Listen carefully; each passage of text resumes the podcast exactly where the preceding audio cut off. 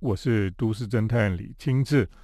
那么今天在节目当中呢，跟大家来呃分享一个我最近哈在台北市到处走的时候呢，就发现有一个地方的公共艺术做得非常的漂亮，那我非常的喜欢哈，所以在节目中来跟大家分享。那么事实上，当然台北市有几条道路都是非常的漂亮，因为是林荫大道哈。那么其中有一段就是呃敦化南北路了哈。那么敦化南北路过去就是被认为是一个非常棒的景观大道，为什么呢？因为以前从松山机场哈，那么外宾如果从松山机场降落的时候呢，那出来之后呢，就是会带他们走敦化南北路哈，那么这个景观大道，所以呢，大家就会对这个都市呢充满了这种觉得说这个城市还蛮漂亮的这样的感觉了。所以呢，敦化南北路也是一个很重要的这个台北的街道哈。那所以两边的建筑呢，基本上都是还算是很漂亮的这种办公大楼哈。而且呢，这个办公大楼前面哈都会有公共艺术的设置。呃，在这个最近呢，我就在这个地方哈就发现了有一个公共艺术品哦，是非常漂亮的艺术品。那么这个是在玉山银行哈，呃，第二总部的新大楼前面呢，他们就摆了一个公共艺术，是一只鹿，白色的鹿，非常的漂亮。那那个鹿站在那个地方呢，非常的挺拔，头上那个角哈也非常的漂亮。那么这个鹿呢，其实如果大家熟悉的话哈，就知道他其实是非常有名的一个日本艺术家。他所设计的这个日本艺术家就是明和晃平了。这个艺术家呢，最近几年其实在日本开始受到欢迎哈。啊，过去我们知道像村上隆啊，像这个奈良美智哈，这些艺术家在日本都红起来到全世界去。那最近呢，其实明和晃平哈就慢慢崭露头角，也开始在国际上面哈受到大家的重视了哈。所以可以说呢，像村上隆、奈良美智、草间弥生这些人哈，之后呢，那么明和晃平就算是比较年轻的艺术家，而且非常有特色。那他做了最有名的一个作品就是白鹿了哈，White Deer。那个鹿就是非常本身就很漂亮，很多人去爬山哈，那看到那个鹿哈，就觉得哇，非常的神奇了哈。有人说呢，他去爬山的时候呢。在山上哈，他就曾经看到鹿，这个鹿就跟他远远的相对望哈，然后他晚上甚至他在晚上也有遇到鹿哈，那个鹿的眼睛就会有那个呃有点青黄色的那种像荧光的那种眼睛在瞪着他了哈。鹿基本上在山上哈，森林里面有一种非常神圣权威的象征呢。在日本呢，在古代的神话里面，哈，这个鹿也是非常的神圣，哈，所以这个艺术家明和晃平呢，他设计这个做这个鹿，哈，基本上就是好像是日本古代的神鹿一样，哈，而且呢，鹿的脚哈坏掉了或是断掉了，它会再生，哈，所以代表着一种再生的力量。明和晃平呢，就做了在日本就做了大致的白鹿，哈。有一个呢，就放在石卷哈，石卷我们知道是三一一大地震之后那个海啸受灾的地方，在那边呢，他们就设计，他就做了一只白鹿在那个地方。那那个地方呢，以前也多有这个鹿的出没哈，啊，所以那只鹿放在那个滨海的地方呢，就显得非常的漂亮，而且呢，代表着一种好像那个地方重生的那种再生的一种象征了哈。所以呢，后来这个明和晃平呢，在日本很多地方哈，包括在东京哈，都有白鹿的公共艺术的出现。那明和晃平非常特别，他是京都艺术大学毕业的，那他以前就很喜欢生物的标本，所以他很多的创作呢，从生物标本来发出来的。那后来还做了一种很特别的作品哦，就叫做 Pixel。Pixel 呢，就是一种混种的生物哈，它是用那种亚克力的透明的圆球，变成了一种生物了。非常的特别的一种创作。所以呢，明和晃平这几年的确是一个受到很大重视的一个艺术家。那他的作品《白鹭》公共艺术品出现在台北市的这个市区哈，的确也很受到大家的喜欢了哈。等一下再继续跟大家来讨论这个《白鹿》这个公共艺术品。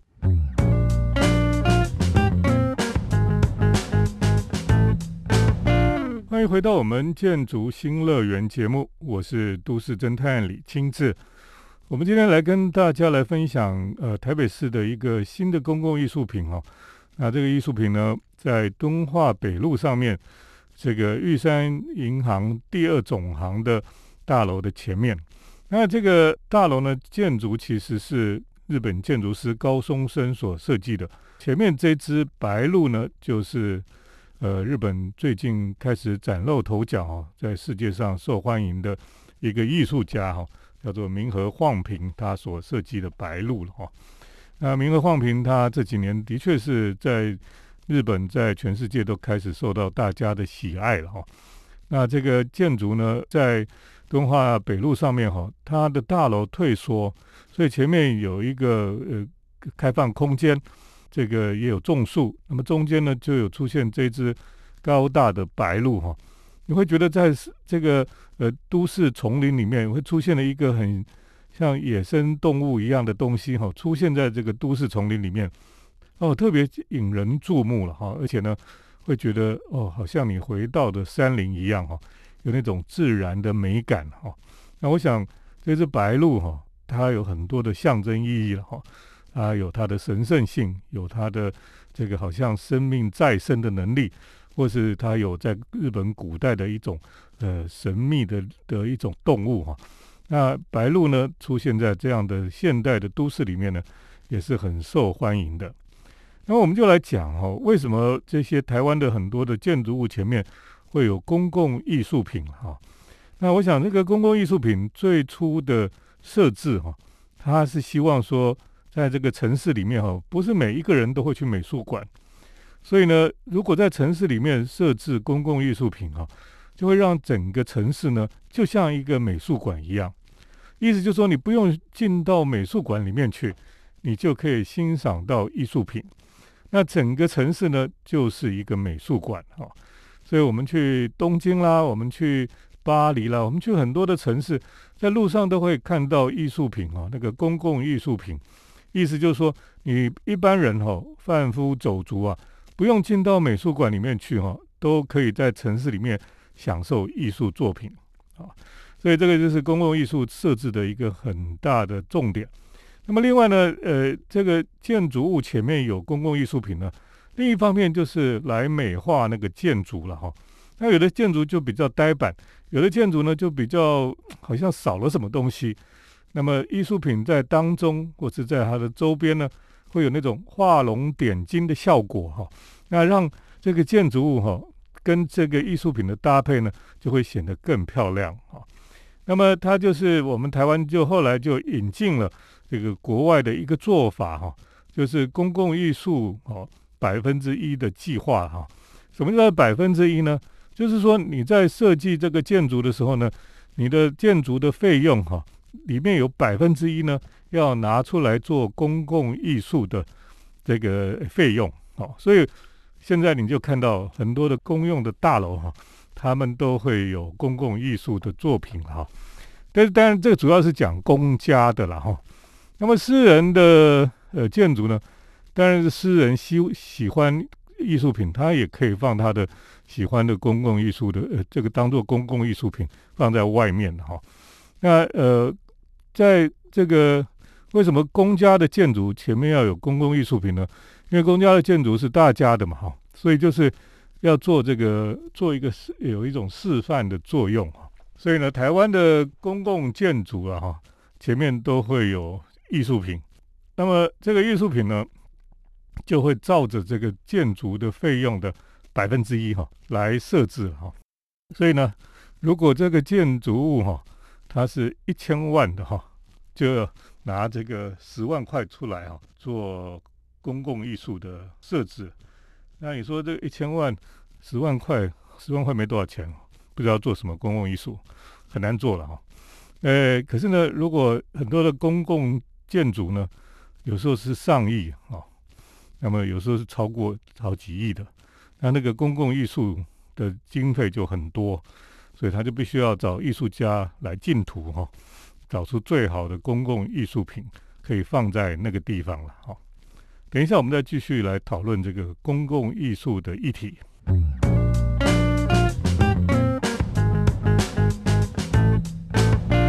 欢迎回到我们建筑新乐园节目，我是都市侦探李清志。啊，我们今天节目中呢，跟大家来分享啊，因为在敦化北路这个玉山银行大楼哈第二总部大楼前面有一个公共艺术品，是日本艺术家明和晃平他所设计的白鹭了哈，非常的漂亮，我很喜欢，所以就跟大家来谈一谈这个公共艺术的话题哈。那当然，我们讲到说，其实像公共建筑呢。都要有百分之一的经费拿出来做公共艺术了哈。那这个公共建筑呢，有很多的建案哈，其实经费都还蛮高的，所以呢，它的设置艺术品的的经费呢也很多了哈。所以这个设置艺艺术品呢，呃，当然我们最早是讲说，这个艺术品希望能够跟这个建筑物能够有好的搭配，所以呢，建筑加上公共艺术。那么整个环境，或是我们都市的呃美美学上面哈，就会觉得更漂亮，更更令人觉得很舒服，相得益彰了哈。可是，在这个公共艺术的呃净土里面哈，有时候挑出来的东西，不见得是很好的了哦。我必须这样讲哈，或者说它可能呃经费不是太多啊，只能做一些。不不知道什么东西哈，有时候可能就是彩绘一下，或者是说有时候就是呃在墙上这个涂涂鸦或什么那种感觉，就会觉得呃好像只是为了做公共艺术而做哈。最后呢，不仅没有让这个环境更舒服、更漂亮，有时候反而会觉得哎好像不伦不类哈，或是就觉得很乱这样子，杂乱。所以呢，呃，公共艺术品哦，到底怎么样来设置哈，其实是很多学问的哈。那当然，这个公共艺术品的设置不是说爱怎么样就随便放一个公共艺术在那边，通常都还是要经过很多的审议的程序了哈。那我我也当过台北市的这个公共艺术的审审议委员哈，可是呢，就审了很多的案子哈，就有的就是很不晓得是好还是不好这样子。那么呃，有一些案子呢。呃，他他选选不出什么好东西出来，最后随便就选了一个东西，呃，都要做好了才送到审议，最后到审议委员也没什么太多的这个没有办法做什么事情。Anyway，这个就是呃公共艺术哈到现在的一个状态了哈。那么有的钱大到一个地步，他就做了一大堆东西哈，不晓得是真正对整个呃空间的美感有帮助呢？还是反而是呃让这个整个空间更杂乱哈，所以就让大家不断的在讨论这件事情。对艺术家来讲啊，他当然很希望有一个空间能够展示他的作品哦，他当然觉得很高兴啊。对艺术家来讲啊，最好是你们都已经弄一个地方让我的艺术品摆上去哈。那对建筑师来讲呢，他也欢迎有艺术家的东西放在那里，可是呢，他并不觉得那个就一定是主角是艺术品。他觉得是应该要把它融合在一起。那事实上，建筑师跟艺术家中间通常有一种心结了哈。艺术家觉得他他的作品是最重要的，因为对艺术家来讲，那个作品就是他的生命啊。对建筑师来讲也是啊，那个建筑就是他的生命哈。所以呢，在以前到现在，你会发现建筑师跟艺术家之间哈，通常都是有一种情结存在的哈。那我们看到哈，在日本濑户内的指导哈。就是一个还蛮好的例子了哈，像最早哈这个安藤忠雄在里面规划等等的哈，那个艺术家好像草间弥生啊，像 Richard Round 啊这些人在上面做东西哈，有以前安藤忠雄是有一点不太以为然哈，建筑师大师都会有他自己的本位主义吧哈，那艺术家也是他觉得就我这个东西最好，所以呢他们就不断的磨合哈，到现在呢哈你会发现。日本很多的建筑师跟艺术家那么在这个作品的还没有完成前，他们就已经开始在讨论，在想说什么样的作品跟这个建筑物彼此是可以最好的状态融合在一起，相得益彰了哈。那其实我们看哦，像贝聿铭啊，在设设计这个华盛顿东乡美术馆的时候呢，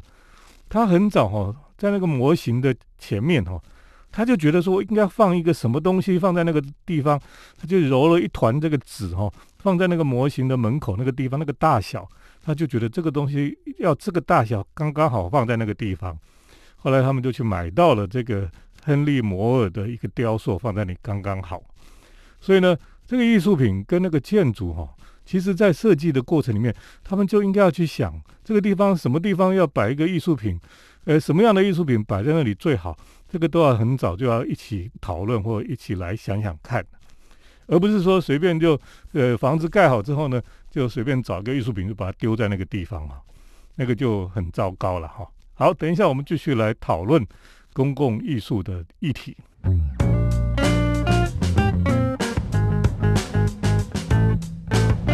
我是都市侦探李清志。我们今天在节目当中跟大家来讨论这个公共艺术的议题了哈。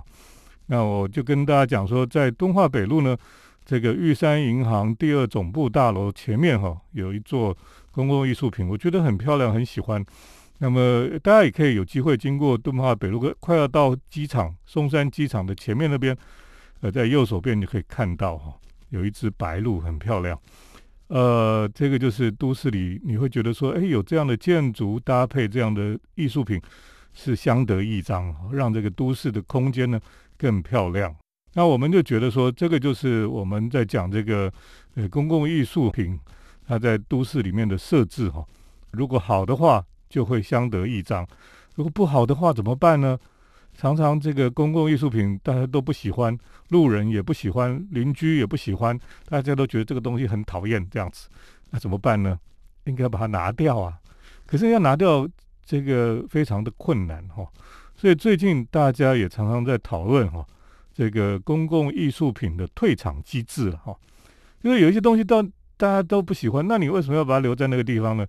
那有时候那个艺术家。不高兴啊！你把它拿掉，为什么把我的拿掉呢？他当然不高兴啊！所以呢，呃，这个就需要经过很多的机制哈，包括可能要这个附近的居民的大家来投票了哈，调查了，还有专家学者的这个评论呐等等的哈，才最后还要艺术家哈要同意哈，他要签同意书，才可以把这个艺术品哈让他可以退场。哎，这个就是很麻烦了，所以呢，有一点像请神容易送神难所以这一题也讨论很多年了啦，哈，这个艺术品的公共艺术品的退场机制的问题，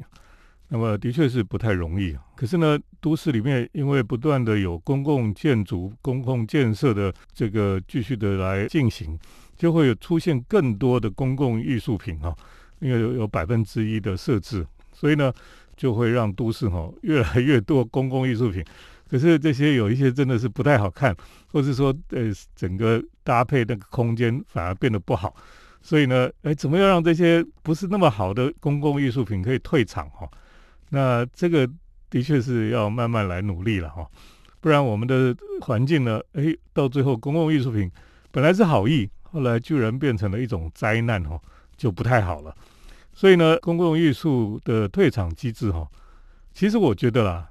当时哈要设置就是要谨慎，要严格来来来审查，或是说要有好的才来设置，不然等它全部设置上去的时候，你要把它拆掉就非常难了，因为艺术家一定会不高兴哈，因为他会觉得说，为什么你拆我的艺术品？我的艺术品是我的生命哎，你怎么把我的创作的生命把它拆掉？说你不好看啊？哎，你怎么说我的作品不好看呢？哦，反正就是会有很多的争议出现，到时候就非常的头痛哈。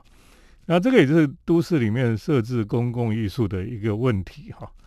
那如果是私人就比较容易，私人的他喜欢设置，我们也没有办法，因为他自己的花的钱就是这样子。那如果他喜欢，他就做；那如果他大家不喜欢，他可能就会把它拿下来，也说不定。反正呢，我们就觉得说，基本上公共艺术品哦，在都市里面的存在哈，就是要让这个都市更漂亮、更美丽，让我们这个都市更有美感哦。所以，好的建筑搭配好的公共艺术品，就相得益彰了哈。反正弟兄这个听众朋友们哈，你就去呃都市里面到处看看哈。我想大大部分的人他去看的时候，只要有好的作品那么搭配好的这个建筑物呢，他大家一定会觉得很舒服，或是觉得很美哈。因为美是有共通性的哦。那当然有一些是有比较有争议性的哈。不过那个。你会发现说，真正好的公共艺术品跟建筑的搭配，哈，可以让那个原本呃已经不错的建筑更更美、更漂亮哦，更受大家的喜欢了哈。所以公共艺术品在我们的大街小巷里面哈的出现哈，我们可以去注意一下哈，因为有时候我们也忘记这些东西，你可以去看一看哦，然后去观察一下这些公共艺术品。然后你去想一想，这个东西你会不会喜欢它，或是你觉得这个公共艺术品放在那个地方呢，是让这个环境更好还是更不好？大家可以想一想哈。今天呢，跟大家来讨论城市里面的公共艺术品，就分享到这里。接下来呢是都市侦探的咖啡馆漫步单元。都市侦探的咖啡馆散步。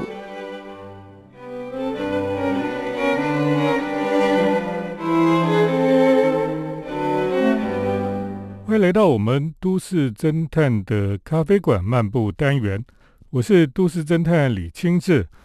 我们今天跟大家来介绍哈，我们之前常常搭平西线的火车，